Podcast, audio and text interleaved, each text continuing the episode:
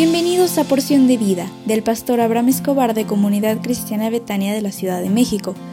Prepárate porque hoy recibirás un mensaje para ti. Hola, buenos días. Hoy es un gran día porque es el inicio de una nueva semana que yo sé que Dios estará contigo, te cuidará y guardará por donde quiera que tú vayas. Me gustaría hacer una oración por ti. ¿Me autorizarías? Ahí donde estás, si tienes la oportunidad de cerrar tus ojos, hazlo. Déjame hacer una oración de bendición por tu vida para esta semana. Padre, yo te ruego en esta hora, con todo mi corazón, que tú bendigas en su salir y en su entrar a casa de la persona que está escuchando el audio en esta mañana. Tú eres nuestro Dios Todopoderoso, Creador y sustentador de todas las cosas. Yo te suplico, Señor, prospera a la persona que está escuchando este audio y prospérale donde ponga su mano. Yo te declaro, Dios cuidará de ti en todo momento. No tengas temor, porque en esta semana Dios te dará la gracia, la sabiduría, la bendición para que tú puedas trabajar en, tu situación personal, en tus negocios, y te concederá las peticiones que hay en tu corazón. En el nombre del Señor Jesús. Amén. Hoy queremos hablar acerca de las responsabilidades bíblicas del Padre. Porque aunque algunos conceptos que vamos a revisar se aplican tanto para el padre como para la madre, en esta, ocasión me quiero referir específicamente al padre. El padre debe ser consciente que sus hijos son una bendición.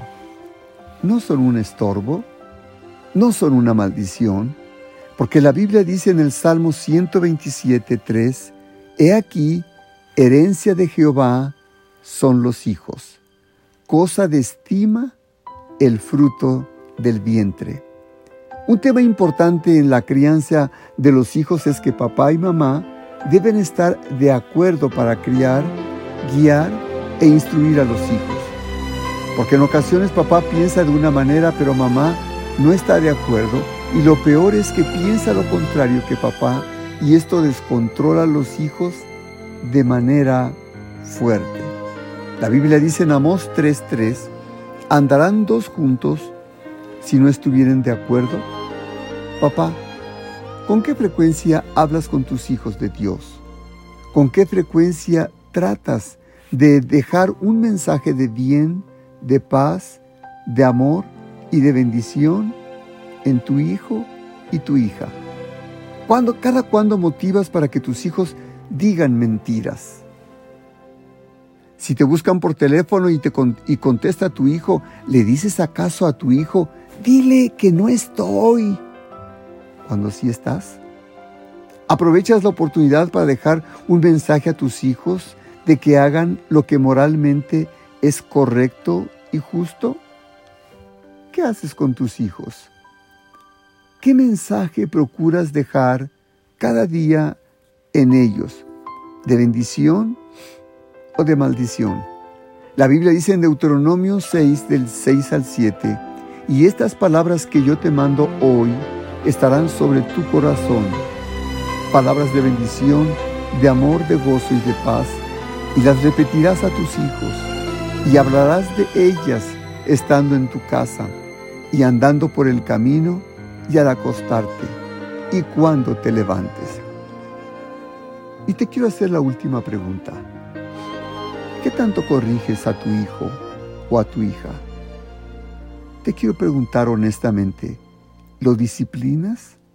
¿Y esta disciplina procuras que sea una disciplina basada en el principio de Dios para él o para ella? Proverbios 29, 17 dice, corrige a tu hijo y te dará descanso y dará alegría a tu alma. Hoy es lunes y te esperamos a la Escuela de Líderes a las 19 horas y a las 20 horas tendremos reunión de casas de salvación. Te enviamos a su tiempo la liga, así que búscala porque te esperamos con mucho cariño. Dios te bendiga y por favor sonríe porque Dios está contigo.